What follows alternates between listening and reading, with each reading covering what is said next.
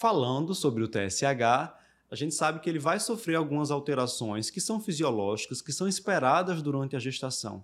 Então, de acordo com esse novo posicionamento, como fica a interpretação dos níveis de TSH na gestante?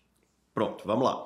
Então, o ponto de corte que você vai utilizar aí é 4, que eles colocam. Né? Claro, o que, é que seria ideal? O ideal era a gente ter, para aquela população que está sendo estudada, um valor de referência para gestação. Certo. Se não tem esse valor de referência específico, eu vou usar o ponto de corte de 4. Então, acima de 4, uma mulher gestante teria um TSH já elevado e indicaria a dosagem do T4 livre, certo?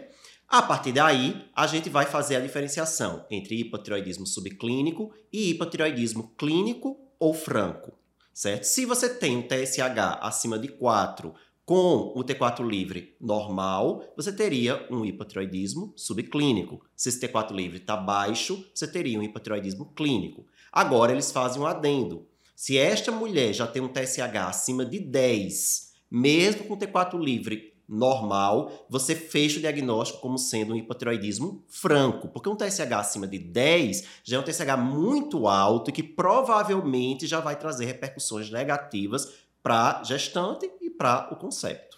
Então, trazendo isso para a nossa prática, se eu atendo hoje uma gestante com TSH de 12, que não trouxe T4 livre, nesse momento eu já vou abordar, já vou tratar como hipotireoidismo clínico, certo? Isso. Você já, o diagnóstico é hipotireoidismo, é hipotireoidismo clínico, independente do valor do T4 livre. Perfeito.